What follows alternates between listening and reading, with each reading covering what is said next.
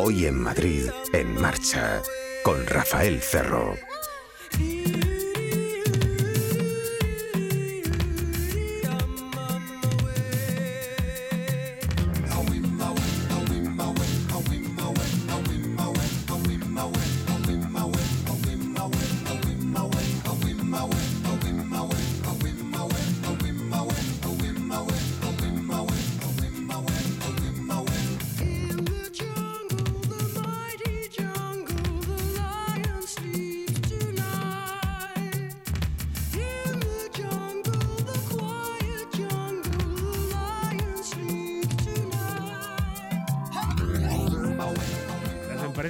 Utilizan automóviles tienen una responsabilidad de seguridad para con sus eh, empleados. Ya saben que jurídicamente hay dos tipos posibles de accidente.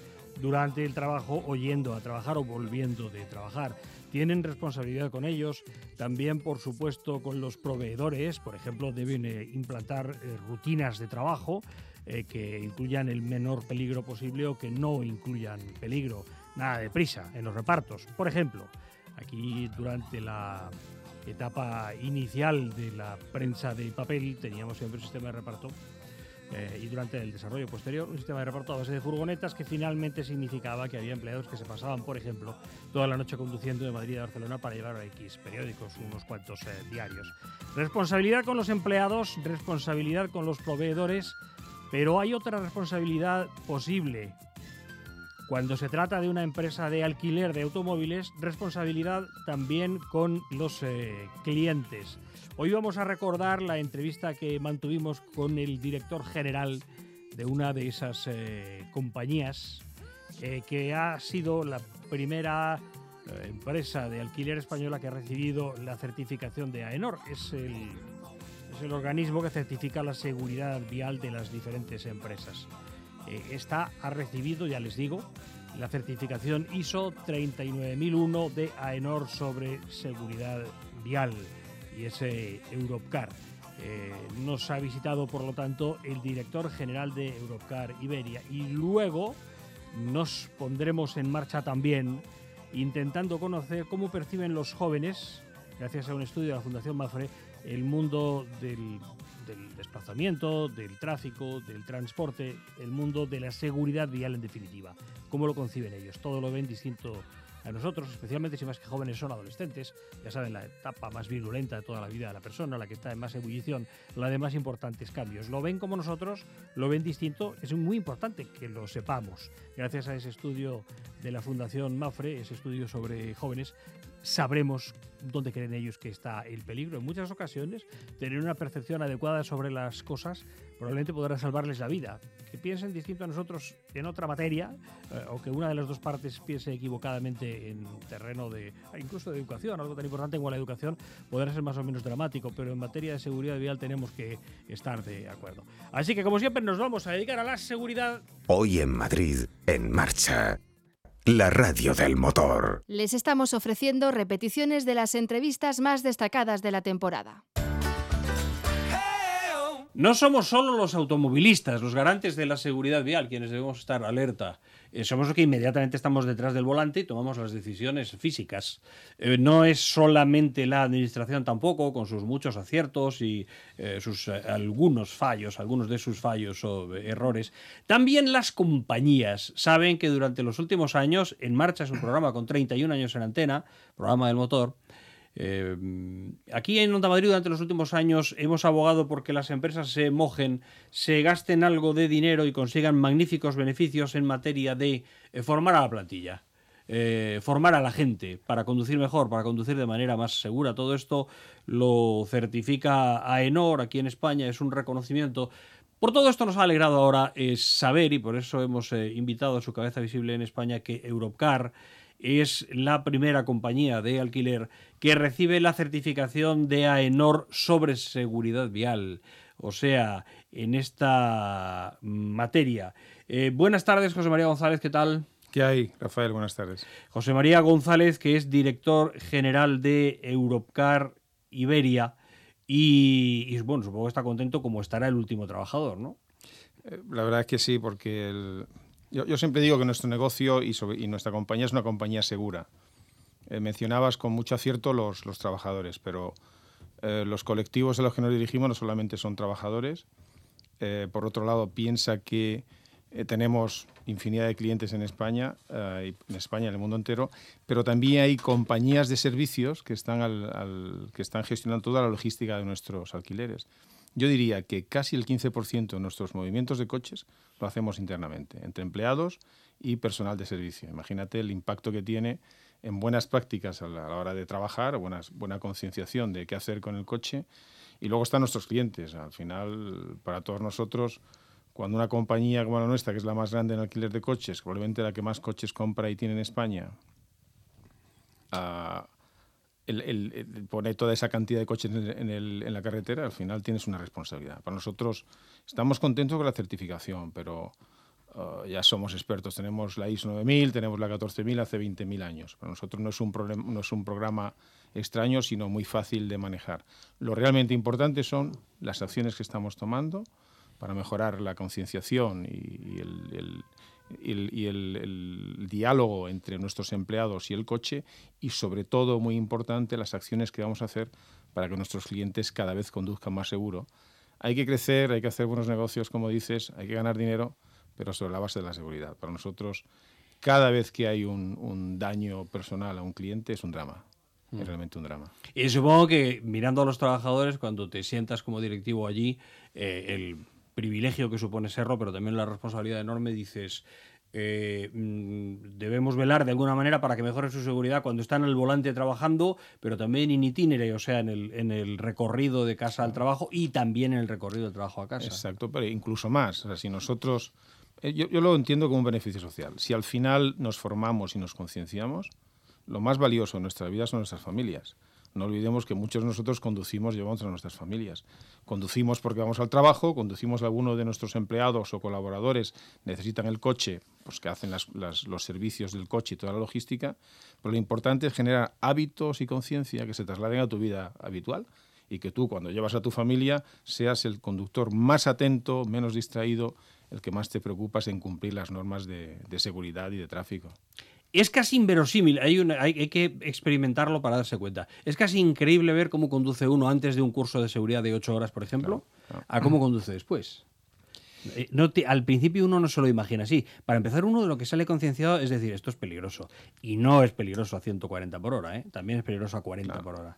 El, simulador, nosotros hemos instalado PONS, eh, hemos tenido simuladores en Madrid para formar nuestro, Madrid cerca de 150 empleados. Claro, el simulador, que ahí no te estás jugando nada, porque meter en el circuito puede ser incluso algo diferente, pero claro, a 70 por hora no tienes control del coche es que no tienes control del coche. Pero si el coche además no lleva las ruedas en condiciones, que el simulador te, lo simula, claro. Si el coche no tiene un ABS, si el coche no está en condiciones, si el asfalto no está en condiciones o si estás en una zona que ha llovido y te va a hacer agua planning, no tiene ningún control del coche. Y 70 por hora vamos en nuestras ciudades, mucha gente extendiendo la velocidad, vamos a más de 70 por hora o 70 por hora. Realmente lo que te hace ver, y una de las medidas que vamos a hacer es traer a los hijos de nuestros empleados, y explicarle exactamente y que hagan algunos de estos cursos, porque yo creo que el, beneficio es el gran riesgo que tenemos los que trabajamos con el coche es que vamos en piloto automático, eso lo sabemos todos. No prestamos atención. Otra cosa es el, el, teléfono móvil, por ejemplo, que es uno de los aspectos que hemos estado debatiendo internamente. Hemos mandado a articular a nuestros empleados donde le estamos diciendo que no se trabaja desde el coche no se puede atender el teléfono desde el coche. Sí, aquí el concepto nocivo es de extensión, es ese de extiendo la oficina al tiempo de desplazamiento y bueno, voy resolviendo unas cositas. A lo mejor te sale muy caro resolver las cositas, a lo mejor no, pero a lo mejor un día te sale muy caro. Sale caro y eh, además la gente tiene que la gente, todos tenemos que organizar nuestro tiempo de trabajo y en el coche no se trabaja. En el coche ah, claramente en los cursos teóricos que hemos estado dando con, con Fundación Pons es después de 40 segundos ya no controlas el coche, estás totalmente distraído. Y es verdad. Entonces, desde que tomas el curso, te pones a analizar tus hábitos de conducta cuando conduces y dices, Dios mío, qué suerte he tenido, que no me ha pasado nada todavía, ¿no? Entonces, no es obligatorio coger ninguna llamada cuando vas en el coche. Si tienes que atender una, una llamada, salte fuera, habla tranquilamente y vuelve. Ningún director tiene autorización en mi compañía para llamar cuando un empleado está en el coche. Y todos nuestros gerentes y nuestros responsables tienen que asegurarse de que no trabajan desde el coche. Nuestros comerciales, es habitual los comerciales, ¿no? Y esto hay que, son, son prácticas que hay que erradicar. Además, ¿cuántas personas eh, tienes tú en España?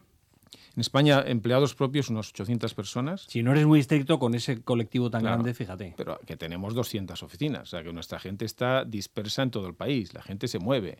Los responsables de oficinas se mueven, tienen varias oficinas, los comerciales llevan zonas geográficas importantes. ¿no? Y luego tenemos una amplia plantilla de colaboradores, como mencionaba antes, muy importantes. Son compañías que están al servicio de Europcar, que hacen la logística. Nosotros, yo digo, ¿somos una compañía segura? Sí. ¿Nuestro modelo seguro? Sí. ¿Por qué? Porque nuestros coches son, cambiamos los coches cada seis meses, entonces los coches tienen todas las, las, mejoras que incorporen los fabricantes de seguridad. Perfecto, eso lo tienen. Pero cuando tú dices, vas a este curso y te dice el formador, es que el coche y la carretera representan como mucho el 10% de los problemas. El 90% lo representas tú. El peligro lo tienes tú como conductor, ¿no? Entonces, todos estos colaboradores, todos estos empleados que tenemos, tenemos que modificarnos nuestra conducta, tenemos que modificar la manera en la que interactuamos con el coche. Yo creo que la manera difícil es hacer eso que tú propones, que me parece fantástico, pero la manera difícil es hacer eso como reto diario, a ver si cumplo tal. La más fácil es la del hábito, por ejemplo. Yo le digo a la gente, es que no se habla ni se mandan WhatsApps eh, conduciendo. Es tan peligroso que hay una palabra ya que es el WhatsAppazo, que es cuando te la has pegado que estás mandando WhatsApp. Y dices, no se manda tal. Y te dice, es que suena y tengo la tentación. Y yo también. Déjelo en el maletero, que es lo que hago yo. Bueno, Al entrar, pero todos los días como costumbre, pum. O, o, sin, o sin, red. Si no está accesible, no, si no, es la tentación. No te pongas en tentación. Solo sonar ya te pone nerviosísimo. ¿eh? Empieza, ya te introduce la A ver quién es. ¿no? La pregunta, a ver quién es. Parece, no, mira a ver quién es. Eh, claro, es que eh, cuando te explican que el, la cantidad, de, el espacio, la distancia, ¿cuántos metros recorre un coche en un segundo, en dos segundos? Cuando te giras para coger el teléfono y son 12 segundos, has recorrido la distancia de un campo de fútbol o más. Pero es inverosímil, la gente no acaba de creerlo. Culpa de los medios de comunicación, culpa nuestra, José María, creo dar demasiados consejos. Yo no puedo un domingo por la tarde en un retorno decirte, y a partir de aquí una batería de 8 o 10 consejos, no se quedan con ninguno. Da uno, dos, pero da uno. Yo, yo para mí creo que, si te fijas, todo lo que tiene que ver con la fatiga, conduciendo y tal, lo has mencionado perfectamente. Extendemos nuestro puesto de trabajo a cualquier sitio. Somos muy, muy difícil en nuestra vida separar lo profesional de lo personal. Y probablemente es, imposible. Pero eso no significa que te pongas en riesgo con prácticas que puedes hacer en cualquier otro momento. No hay ninguna necesidad en atender a tu jefe porque te esté llamando y esté en el coche. Lo tiene que entender. Aquí ha habido prácticas terribles con lo del trabajo como herramienta, el coche como herramienta de trabajo. Eh, en mi sector, por ejemplo, el de la prensa, lo digo ahora ya bastante a toro pasado, pero ha habido la práctica terrible, por ejemplo, de los repartidores que llevaban periódicos de aquí a allá, físicamente el papel del periódico, a veces muy lejos, Madrid-Barcelona, por ejemplo. Eh, este ciudadano tenía que llegar durante la noche, sí o sí, y estar muy pronto en el kiosco. Tenía una hora de llegar. Mal asunto si al automovilista que está de ocio le decimos nunca se ponga hora de llegada. Estos tenían hora de llegada y era toda la noche corriendo pensaba, justo cuando entraba en la emisora, hay una furgoneta nuestra fuera. Y fíjate, yo pensaba, ah, de todos los planes que estamos haciendo, deberíamos hacer un plan para los alquiladores de furgonetas. Precisamente por lo que dices, hay pequeño, pequeña empresa y ahora, con, por fortuna, que mejora la, situación económica, hay mucha pequeña mediana empresa que en vez de comprarse una furgoneta o tal, pues alquila una furgoneta por días o por meses, etc. nosotros hacemos ese negocio. Pero esto sí que es una persona intensiva en el uso de la furgoneta, porque va a estar mucho más tiempo en la carretera que un privado o que una persona que va de turismo o que va de ocio. Entonces, uno de los aspectos, pensaba, es tenemos que revisar cuál es, cuál es la conducta, cuál es la accidentabilidad precisamente del, de la furgoneta, porque este sí que es puro profesional. Sí, sí, y un trabajo duro además, ¿eh? Sí, bueno, imagínate. Duro como pocos, siempre autónomos, estos que ya sabes que nunca tienen más de 37 de fiebre porque ser autónomo te lo impide, como no puedes faltar. Es un chiste viejo, pero, pero es verdad. Estamos eh, charlando con José María González, director general de Europcar, dándole a la... Dándoles a ustedes la buena nueva y a la compañía la enhorabuena porque ha recibido una certificación de AENOR, de la Administración sobre Seguridad Vial, por haberse preocupado por la formación de su, de su gente. Eh, hacéis, y aparece por todas partes, en vuestra página web y por todas partes, hacéis mucho negocio también con, no sé si el principal, supongo que será el principal, pero tú me aclaras, con la, con la gente que viaja y con ofertas de la gente que viaja. Si usted va ahora mismo a Madeira, ahí hay oferta, consúltela, porque resulta que igual le sale la mitad, ¿no? Bueno, el, en, el, en Europa el, negocio está más equilibrado entre empresas y, ocio o turismo. España claramente el sector turístico es muy potente. Yo diría que nosotros un 70% de nuestro negocio es un sector turístico. Fíjate la importancia que tiene uh, Normalmente un alto porcentaje de los accidentes los, producen turistas. Son personas que vienen una o dos veces a España, que no conocen, probablemente vienen excitados porque esas son las vacaciones. Estás descolocado. estás descolocado. es comprensible, no disculpable, pero comprensible, en el sentido de que tú estás desubicado ahí de todo. Entonces, la formación de lo que vamos a hacer con nuestra gente, los mostradores, porque la primera, el primer contacto que tienen muchas de los turistas en España es una compañía de alquiler de coches. Cuando llegas al aeropuerto, ahí estás tú. Entonces, parte de la formación que vamos a hacer con nuestra gente, que estamos planteando en el plan de acciones, tenemos que ser asesores de movilidad responsable. Tenemos que decirle, en vez de decirle que tenga un buen día, vamos a decirle conduzca con cuidado.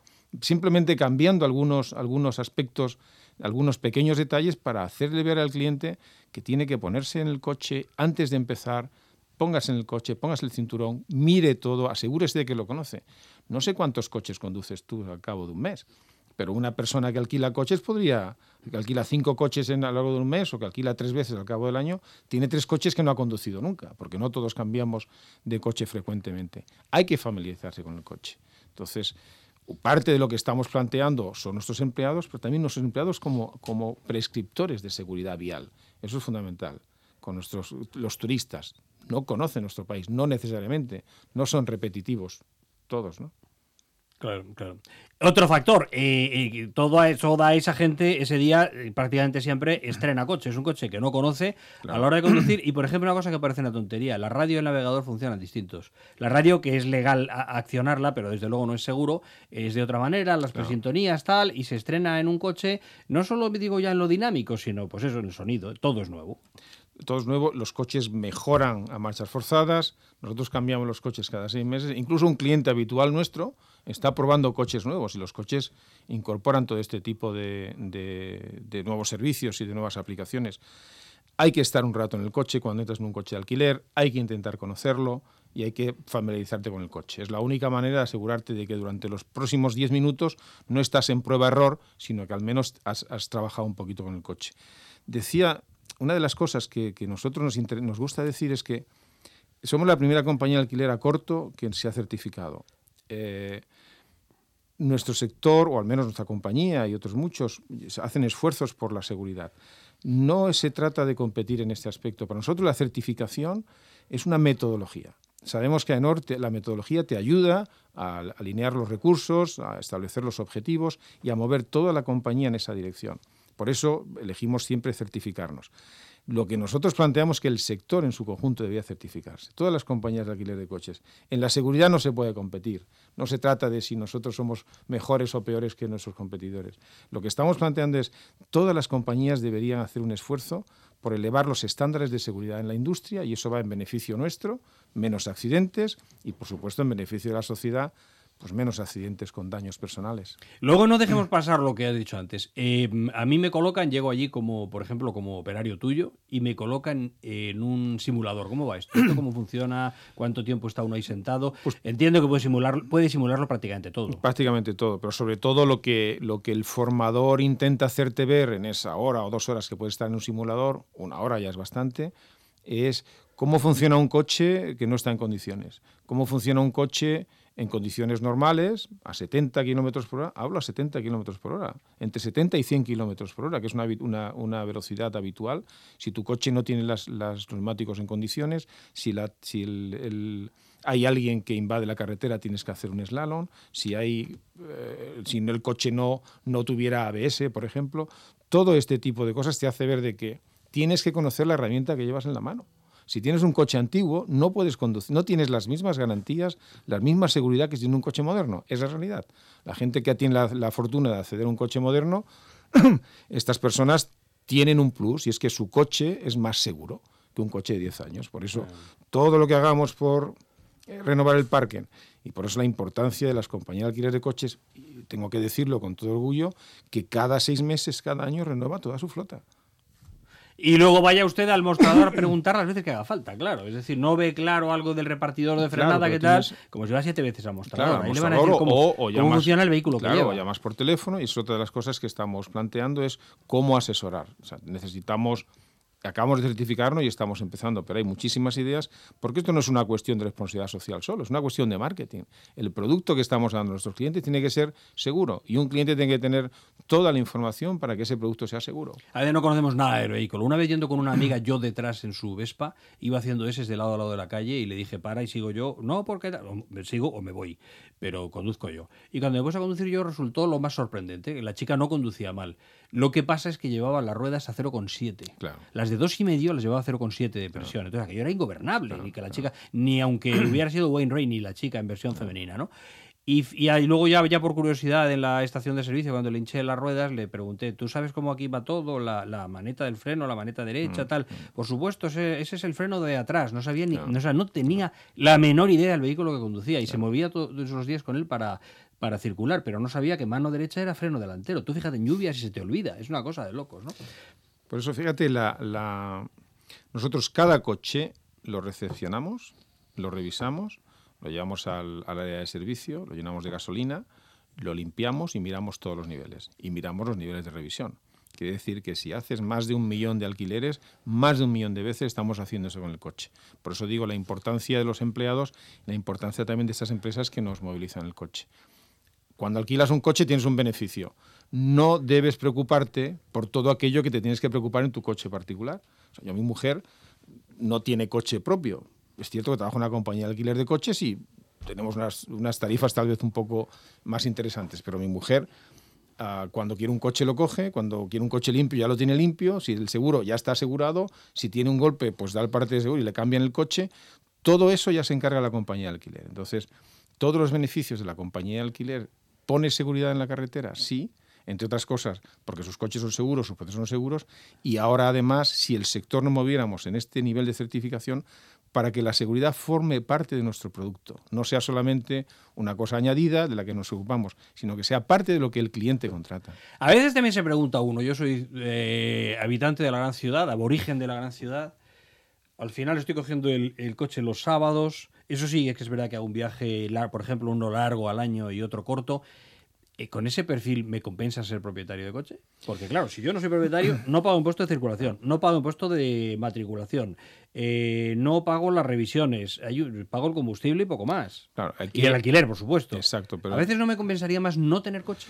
Yo creo que la mayoría de nosotros nos compensaría no tener coche. Yo básicamente creo que lo que hay que tener es eh, servicios disponibles y ahora estamos viendo la cantidad de modalidad de alquiler de coches que hay. Tenemos, hay coches de alquiler hasta por minutos. O sea, creo que la oferta es cierto que tiene que mejorar aún. Eh, los precios, eh, la verdad es que son más que asequibles en, en los últimos tiempos. Y lo, pero lo que no hacemos es pensar, ponernos con un papel o coger un simulador un- un- y, y ver cuánto nos, co- nos cuesta el coche, el coche propio y cuánto pagaríamos en coche de alquiler.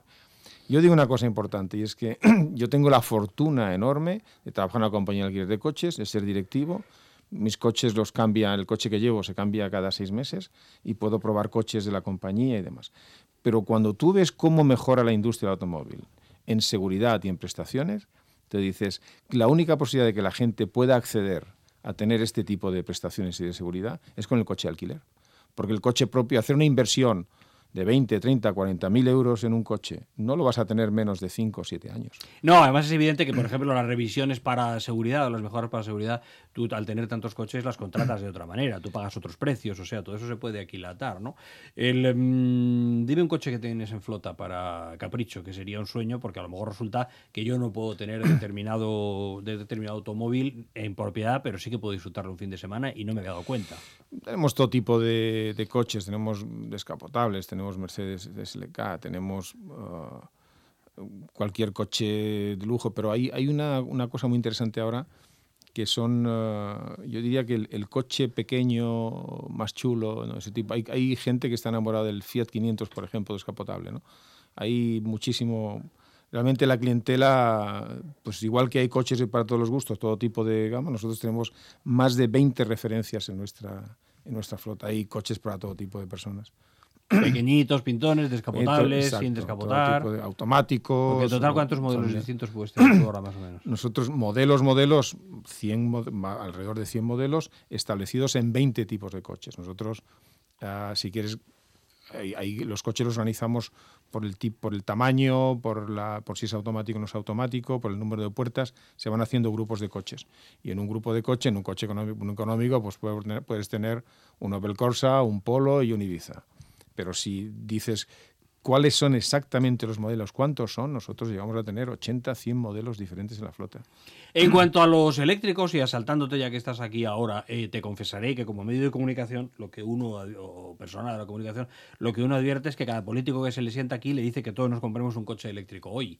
Dependerá, digo yo, de, de algunos condicionantes, ¿no? Por ejemplo, la, la red de estaciones de recarga que haya entre mi trabajo y mi domicilio. Eh, ¿Todo coche eléctrico puede ser ya o todavía? ¿O la cosa va a más pero todavía no? Nosotros somos una, un ¿Tú banco- tienes eléctricos, perdona? En- sí, tenemos eléctricos en, en la flota, pero en una proporción mucho más pequeña. O sea, nosotros podemos tener entre 100 y 200 eléctricos en nuestra flota, dependiendo de las temporadas.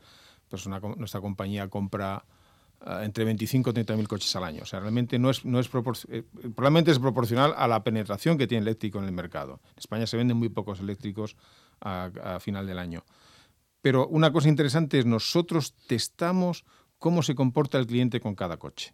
Cuando ponemos los eléctricos, eh, y no es un coche que está en una empresa asignado, sino que es un coche que se alquila en el día a día, el cliente tiene mucha desconfianza. El cliente viene por un motivo, fundamentalmente el hombre de negocios, que viene un día a Madrid o a Barcelona o a Málaga o a Bilbao. Este señor va a estar siete horas en, en la, en la ciudad. No quiere tener ningún problema. No quiere. ¿Y dónde lo cargo? ¿Y si, se me, ¿Y si no tiene autonomía suficiente? Todo este tipo de cosas hace que el cliente diga, mira, dame uno, uno normal y, y- y no me quiero complicar la vida.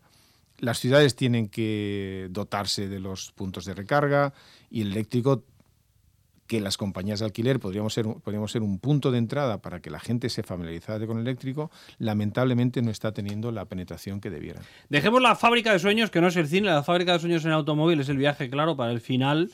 En la parte de, de más color, sabes que San Agustín decía, el mundo es un libro y aquellos que no viajan solo leen la primera página, se quedaban sin todo lo demás. Esa, es la- Sí, sí. esa es un poco la idea. ¿Cómo se mm, conjuga tu negocio con la ilusión esta de los viajes? Que es muy nuestra, ¿eh? La gente en España, eh, aunque no sea potente económicamente, la gente viaja mucho. Claro, claro.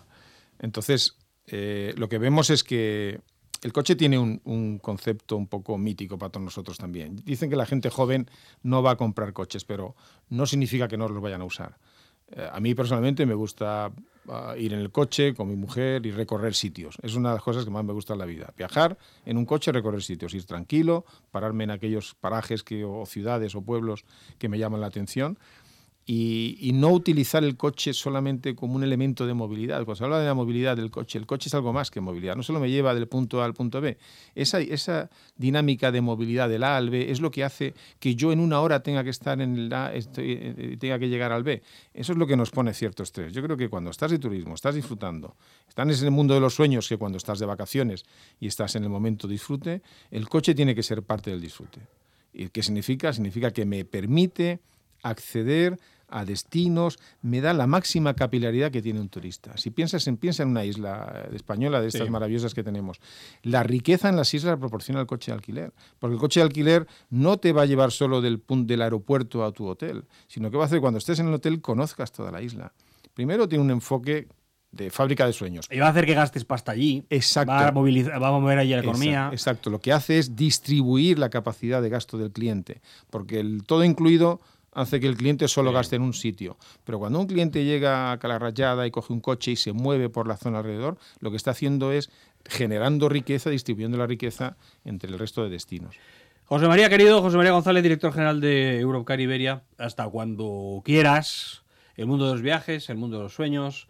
Eh, ya ven que al final estos son conversaciones entre gente apasionada de los coches y que tienen la suerte, supongo que reconocemos que tenemos la suerte de trabajar en lo que nos gusta.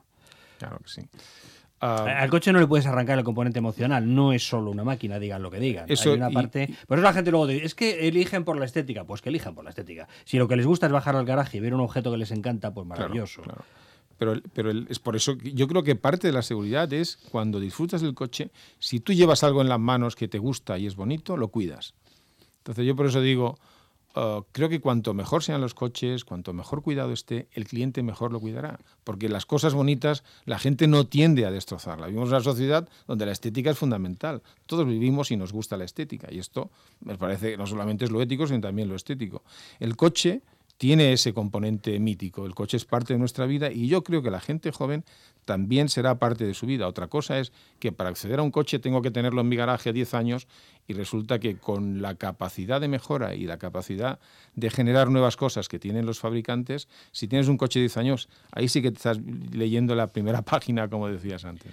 Y el alquiler les permite eh, adaptar eh, la petición de automóvil, la elección de automóvil a lo que desean. Adaptémonos al coche también, ¿eh? Si lo que llevo es un pequeñito urbano de 70 caballos y voy mentalizado de eso, voy feliz. Más si es descapotable. Pero voy feliz con mis 70 caballos porque sé lo que llevo. De luego, si lo que aspiro es a batir récords de adelantamiento, tengo que coger otro coche, ¿no? Claro, no, bueno, He de adaptarme a lo que llevo debajo del trasero. Claro que sí, por eso es importante de si vas a conducir muchos kilómetros, no se trata de un coche pequeño porque sea económico, busca lo que vas a necesitar. Si vas a conducir kilómetros, tienes que tener confort y tienes que intentar llevar un coche diferente, con un poco más de prestaciones, un poco más de, aceleración. Eh, eso no significa que vayas a, a ir como un loco por la carretera, pero si un coche que tenga las prestaciones de si lo necesitas, el coche te ayuda.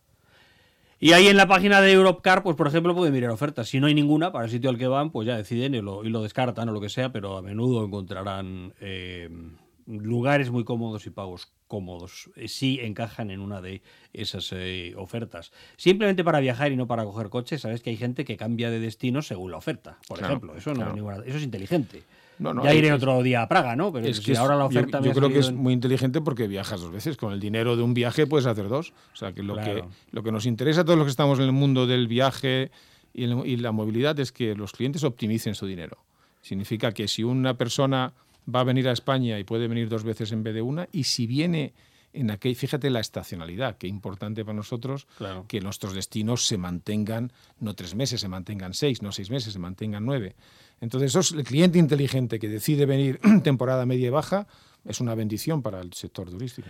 Gracias, José María. Lo digo eh, sinceramente, hasta que tú quieras. Y ustedes, para viajar, por ejemplo, pueden consultar ahí en la página de Europcar. Decía Mark Twain también, decía, viajar es un ejercicio con consecuencias fatales para los prejuicios, la intolerancia y la estrechez de mente. Hasta la próxima, amigo. Gracias, muchas gracias, Rafael.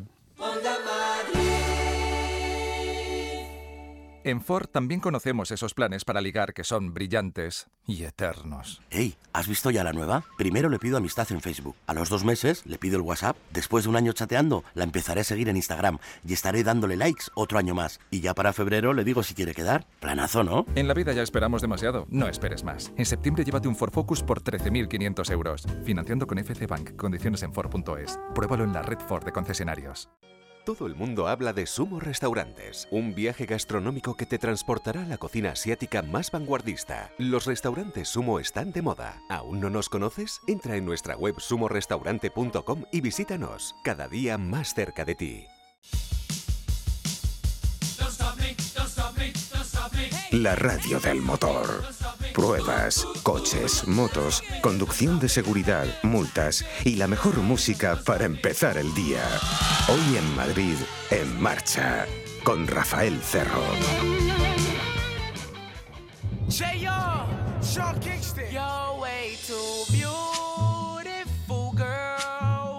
That's why it'll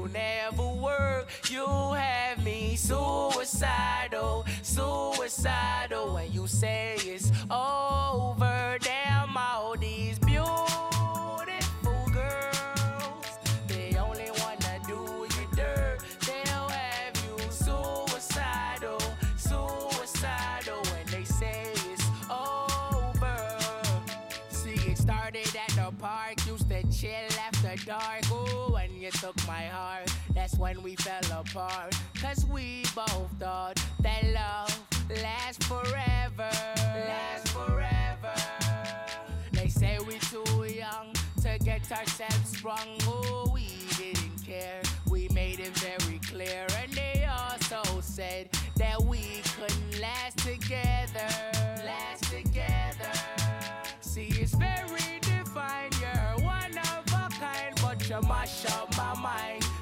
Figure decline.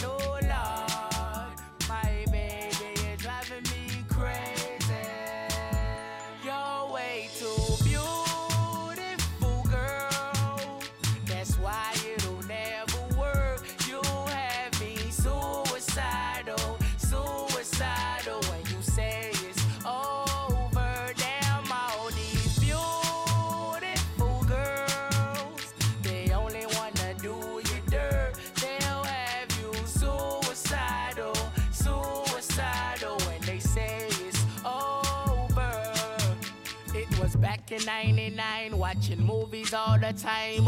And I went away for doing my first crime.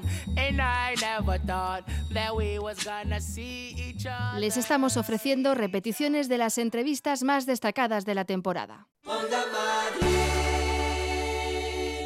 Desde que el mundo es mundo, los adultos hablamos mal o raro de los jóvenes, especialmente de los adolescentes. Tienen ustedes en la red hasta un texto de Aristóteles, escandalizado sobre cómo es la juventud, que se aplica y acopla perfectamente a la realidad de hoy.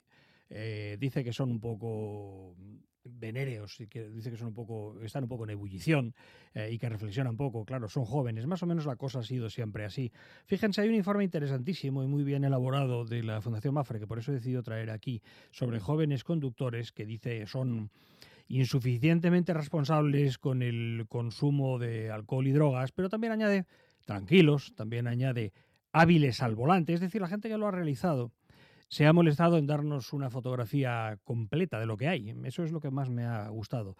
Adrián Gutiérrez ha coordinado el informe y trabaja en la Fundación Mafre. Este informe, repito, sobre conductores, pero sobre en concreto los jóvenes. ¿Qué tal? Bienvenido, Adrián, querido, ¿cómo estás? Hola, Rafa, ¿qué tal? Encantado. O sea que, bueno, para empezar, voy extrayendo datos del informe. Siete de cada diez de ellos se declaran mm, buenos conductores, ¿no? Así es, así es, sí. Tiene una buena consideración sobre sí mismos en cuanto a la conducción, sí.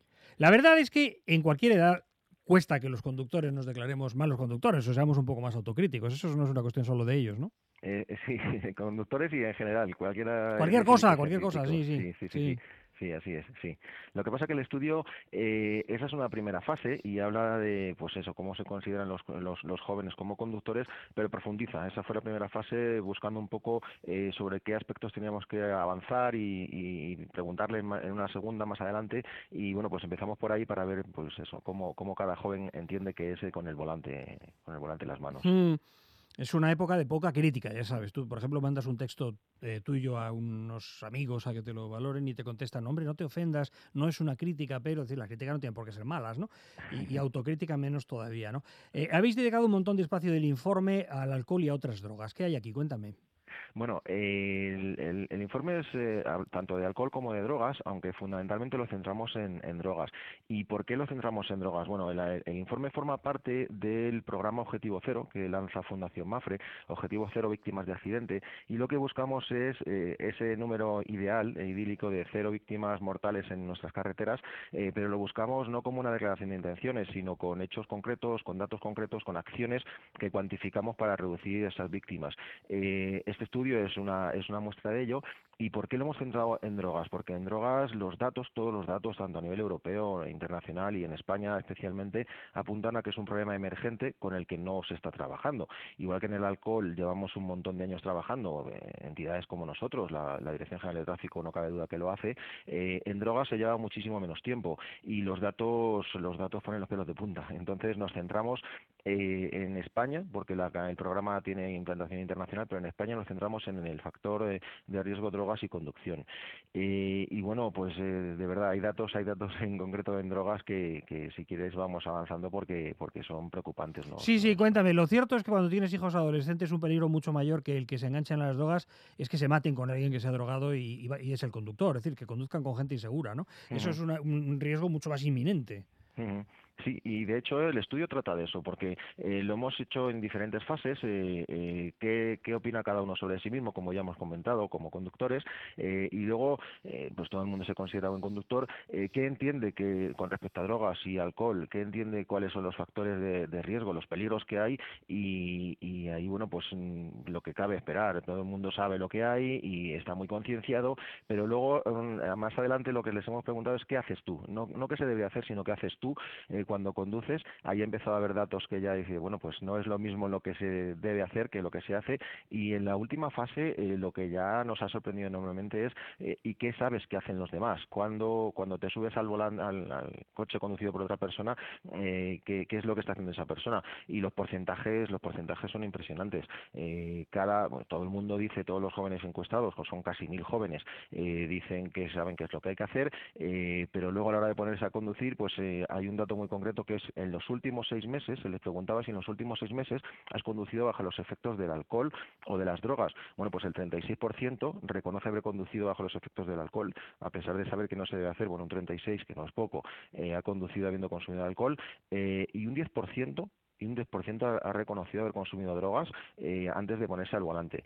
Eh, pero como te digo, cuando son pasajeros, eh, es decir, que han hecho otros amigos tuyos y, y a- en los coches en los que tú has subido, los porcentajes ya son, son tremendamente preocupantes porque eh, reconocen 6 de cada 10, el 60%, haberse subido a, a un coche conducido por un conductor que había bebido alcohol y un 30%, uno de cada tres jóvenes, se sube al coche después de haber eh, de, de un conductor que ha consumido drogas. Yo creo ¿Tú crees que hay alguno de estos chavales que piensa que es una experiencia excitante subirse con alguien colocado? Con, Eh, con un sí. conductor colocado, quiero decir. Sí, sí, sí, así Sí. es. El, est- el estudio también lo demuestra, sí. Eh, asocian eh, la conducción, eh, bueno, al sentido de libertad, de, de, de excitación, de hacer algo diferente y, bueno, pues el cumplir las normas, algunos, no muchos, pero bueno, eh, entre un 1 y un 4% reconocen que es una experiencia eh, que tiene que ser excitante y que para que sea excitante no puede ser lo que se hace siempre y lo que hace todo el mundo, sino hacer algo diferente y desgraciadamente recurren a veces a, a lo que no deberían recurrir, que es el alcohol o son las drogas, sí. Claro, lo que pasa es que como jóvenes deberíamos hacer, seguro que debemos eh, recurrir a experiencias nuevas, incluso a algunas que, en fin, que escandalicen a los más bien pensantes, pero no a experiencias de alto riesgo. ¿Qué tiene que ver, no? Las hay que son emocionantes y, y no ponen en peligro nuestra, nuestra vida. Eh, me ha llamado mucho la atención lo que nos has recordado de vuestro, de vuestro objetivo cero. Eh, eso es realista, Adrián. Eh, objetivo cero, pero teniendo veintitantos millones de conductores, como ahora. Es difícil. es Cero, cero difícil. víctimas. Es difícil, pero es lo que buscamos. Nosotros, ya te digo, hacemos, eh, proponemos acciones concretas de concienciación o de modificaciones de, algunos aspectos de la vía, por ejemplo. No es el, el tema de este estudio ni mucho menos, pero sí de uno que presentamos en el mes de septiembre y lo que hacemos es presentar medidas concretas que buscan reducciones concretas de víctimas. Eh, hay información suficiente eh, sobre cómo se producen los accidentes, dónde se producen los accidentes, qué factores inciden en ellos. Eh, ahora este primer estudio que nosotros presentamos también da información en el sentido del consumo de fundamentalmente drogas, también alcohol, pero sobre todo drogas. Quiero decir que, que sobre datos, sobre datos eh, fehacientes, datos concretos, proponemos acciones que aun sabiendo que son es difícil el objetivo, es, es muy difícil, pero bueno, eh, no es como decía, no es una declaración de intención de decir vamos a ver si conseguimos este objetivo cero, sino vamos a buscar este objetivo cero con, por ejemplo, diciéndole a los jóvenes qué es lo que está pasando con las drogas y la conducción, qué, qué- cuántos fallecidos hay y cuántos positivos hay en esos fallecidos. Entonces ir concienciando, sabemos que las acciones tienen que ser muy diferentes, variadas, pero la concienciación, la información es muy importante y en ello es en lo que nosotros queremos trabajar y ya estamos trabajando, sí. Sí, eh, los porros para mucha gente, el hachís para mucha gente es algo mm, cotidiano. Entiendo que para una buena parte de los consumidores, otros por, parece ser que son consumidores periódicos, digamos, pero para muchos de ellos es algo de, todos los días. ¿Cómo crees que influye en mi actitud y en mi percepción como conductor y en mi tiempo de reacción el haber fumado hachís? Eh, bueno, eso, eso desde el punto de vista médico está ya más que estudiado. El, eh, cada una de las drogas tiene unos, afecto- unos efectos diferentes en el, en el organismo y en las percepciones. Eh, mira, eh, en este estudio ya, ya, ya está en las redes y ya está viendo comentarios. Sabemos que las redes son los que nos dan un poco el baremo de lo que, de lo que el impacto que tienen las medidas que tomamos. Eh, ha habido comentarios del tipo que eh, se cuestiona que los, controles de detección de drogas sean válidos, porque es cierto que el control de drogas no es no tiene el mismo factor que el control del alcohol en cuanto respecto a cuantificar el consumo, porque es mu- muchísimo más difícil cuantificar el consumo de una droga que el del alcohol, y no hay tasas. Nuestra ley no, no establece tasas. Y entonces hay gente que cuestiona que si lo que se está midiendo es la presencia de drogas en el, en el organismo, eh, si eso es suficiente para sancionar a un conductor. A ver, nosotros pensamos, yo creo que, que la verdad es que es difícilmente discutible que el hecho de consumir una droga eh, automáticamente afecta a tu organismo. Porque si no, ¿para qué la tomas? Si es el objetivo que tienen cuando toman drogas, es que se afecte al organismo, unas con excitación, otras con, con relajación, alucinaciones. En definitiva, el que se droga, el que toma una droga es para, para tener un efecto en su organismo. Entonces, si tiene un efecto en su organismo, eh, ya no estás en condiciones ideales para conducir, sea cual sea el efecto que tenga, cual sea. Da igual un porro eh, que deprime que la cocaína que excita, da igual. Al fin y al cabo ya estás afectado para conducir y eso es lo que queremos hacer entender a los jóvenes, que el estudio demuestra también que aquellos que consumen habitualmente o, o con cierta frecuencia eh, perciben que no afecta a su conducción. O sea, afortunadamente son pocos, también hay que decirlo, ¿eh? no, no, la mayoría no, no, no es que consuma drogas, pero sí es cierto que aquellos que consumen eh, piensan que a ellos no les afecta, que lo controlan, que no tienen ningún problema en, en luego conducir, eh, que ellos superan, eh, están por encima del bien y el mal y que pueden conducir perfectamente. Y es un error y es lo que queremos. Sobre todo es que eh, el, el dato que realmente es intranquilizador de lo que viertes de todo lo que viertes aquí es que tú me dices, seguramente no sean tantos como a lo mejor he podido pensar escandalizado alguna de los que conduzcan eh, bajo el efecto del alcohol o las drogas, estupendo, y sean más sensatos de lo que creemos. No tiene por qué ser locos porque sean jóvenes. Ujú. Pero claro, si yo como chaval no conduzco drogado, pero no me preocupa demasiado sentarme al lado de un drogado para conducir, mala cosa, mal vamos. ¿eh? Es que esos dos planos no deberían estar tan separados. Eh, son dos planos semánticos y de peligro que deberían estar más juntos. Deberían, deberían. Eh, El el riesgo es el mismo, ¿qué más da que yo no que yo no consuma? Si es que lo que pasa es que debería ser una línea roja absoluta la de decir no, no, no, yo con nadie colocado me subo, nunca, nunca. Mm. Llamo a casa, que me manden dinero para un taxi o que vengan a por mí o qué tal, pero ni para 100 metros me subo con un tío colocado. Eso es una de nuestras recomendaciones. Eh, no solo no lo hagas tú, sino que, por favor, impide que otros lo hagan. Eh, no ya no te subas a ese coche, que por supuesto, no te subas a ese coche, pero también intenta evitar que, ese, que al final es lo importante que ese, que sea consumido de que coja el vehículo. Porque el que tú no te subas, eh, evidentemente, es, bueno para ti, sin ninguna duda, pero si permites que se conduzca, no deja de haber un riesgo en la carretera. Entonces, son, son las recomendaciones que nosotros damos, los, los consejos que son, son básicos. Es decir, uno, no consumas. si vas a consumir, si prevés que en algún momento vas a consumir durante la noche, que oye, bueno, nosotros no, no somos quien para cuestionarlo, no lo apoyaremos, pero no, no, nuestro estudio no se trata de si debes o no consumir, lo que decide es que no, no debes conducir. Eh, si prevés que va a haber eh, algún, algún momento mm, posible consumo, prevé el desplazamiento. Oye, mira, pues, mm, pues a lo mejor fue, me fumo un porro, vale, pues entonces hoy no cojo el coche. Y, y bueno, pues si alguien lo hace, no le dejes coger el coche, no te subas, pero tampoco le dejes coger el coche. Sí, pero de vuestro texto extraigo esto también, es muy inquietante. 17%, y- uh, 17 y pico por ciento, bueno, les cuento, que les recuerdo que estamos hablando con Adrián Gutiérrez de la Fundación Mafre, informes sobre jóvenes conducciones, conductores, conductores, son mil encuestas realizadas a españoles entre los 16 y los 30 años, la ficha es importante, es una buena encuesta, y dice el 17,5%, el 17,5% de los amigos ve normal que yo beba o consuma drogas aunque tenga que conducir. Hombre, si me hablaras de un 3, diría, pues son los más irreflexivos, es un reducto último de chicos que no tienen la cabeza todavía porque son jovencillos sobre los hombros. Pero claro, 17,5%. que, mm, Entiendo que de lo que decís que, que aquí todos ellos entienden a su vez que si sale el grupo, pues todos tienen derecho a colocarse, ¿no? Sí, desgraciadamente sí. No, es que hay uno que no tiene derecho, es, que es así, tal cual, no tiene derecho a nada. Lo que pasa ser. es que ese puede ser rotativo, ¿no?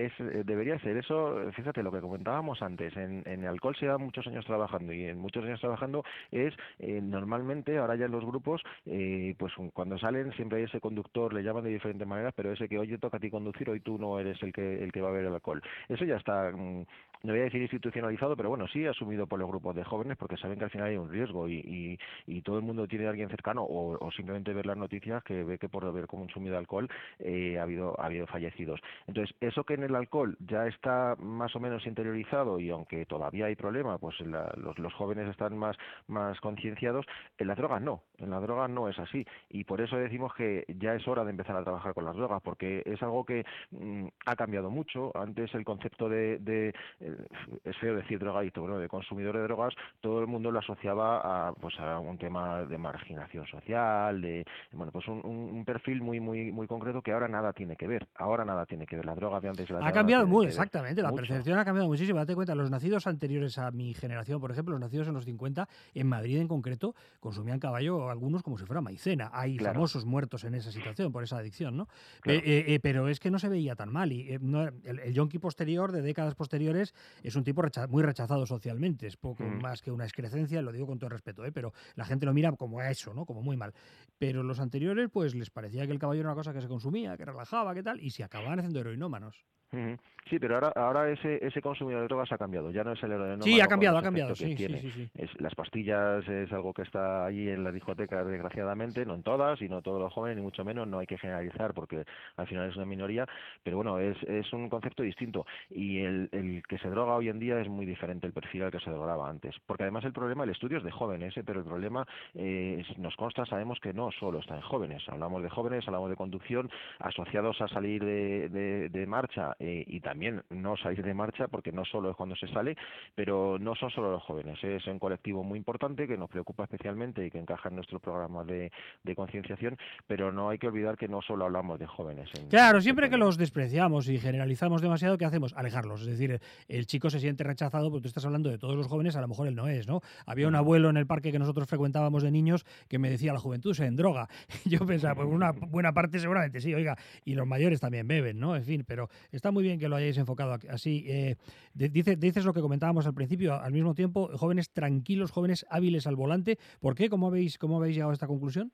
Bueno, eh, es como ellos se consideran y, y realmente así es. Al final, eh, pues sí se ve que, que muchos jóvenes hoy en día están más formados, están más informados, eh, son más capaces, eh, tienen muchos más medios que, que los que había antes y al final, bueno, pues eh, se ve que tienen unas capacidades más, más altas en la conducción eh, y además es como ellos, como ellos se, se ven. Eh, también es cierto que desde el punto de vista de un joven, ¿cómo no voy a ser yo muy buen conductor si me comparo con uno de ya de 50, 60 o, o no digamos ya de más edad? Entonces, bueno, son percepciones suyas propias, pero sí es cierto que la juventud no te deja, no, no- es evidente que tienes unos, unos, unos mayores reflejos, unas mayores capacidades, la visión, bueno, todas las capacidades que tienes que poner en la conducción eh, están mejor, con lo cual sí suelen ser menos conductores, siempre y cuando no hagan lo que algunos dicen que eh, está permitido incumplir las normas de vez en cuando para que sea más divertido, que no siempre hay que hacer todo lo correcto. Entonces, los que lo hacen lo correcto sí, sí son buenos conductores, sí que lo son. En fin, nos quedamos con esa idea axial de este informe de la Fundación Mafre sobre los jóvenes tranquilos, hábiles al volante, pero insuficientemente responsables con el consumo de alcohol y drogas. La inmensa mayoría dice yo no conduzco drogado, incluimos ahí alcoholizado también, ¿no? Yo no conduzco habiendo consumido, pero fíjense, leo textualmente, 6 de cada 10 declaran haberse subido en los últimos seis meses, o sea, en el último segundo, digamos, a un vehículo cuyo conductor ha consumido alcohol. 6 de cada 10, pero más del 30% se ha subido en un vehículo cuyo conductor ha consumido, por ejemplo, hachís, o sea, porros, cocaína, eh, pastillas. Parece como que ellos se alejan del riesgo del conductor. Yo, si soy conductor, introduzco riesgo en el vehículo y nos vamos a matar. Pero si es mi compañero y yo voy solo como pasajero, aquí no pasa nada. En fin, eso es una locura y hay que corregirlo. Desde, mm, desde la Fundación Mafre, agradeciendo como siempre a la Fundación, ya saben, sin ánimo de lucro, su trabajo para que todos vivamos más, porque no es otra cosa, su trabajo por la vida. Un abrazo muy fuerte a Adrián Gutiérrez. Gracias, Adrián, querido, hasta que tú quieras o hasta que tengas algo que contar. Igualmente, muchísimas gracias, Rafa. Un abrazo. Seguridad, seguridad, seguridad. Motor aquí dos veces en eh, semana, en marcha. 32 años de radio dedicados al mundo del motor. Lourdes Mercado en la parte técnica. Vayan con Dios. Oh, you think you broke my heart, oh boy, for goodness sake. You think I'm crying on my own, well, I ain't.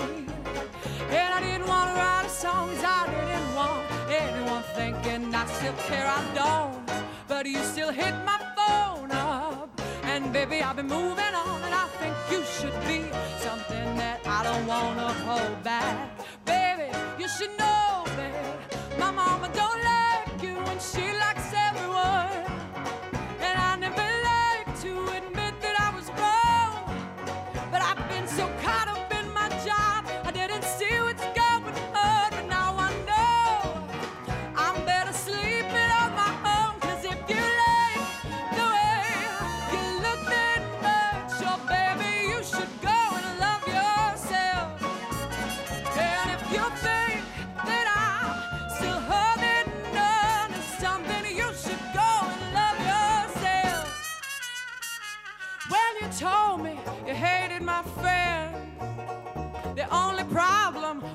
you and not with them.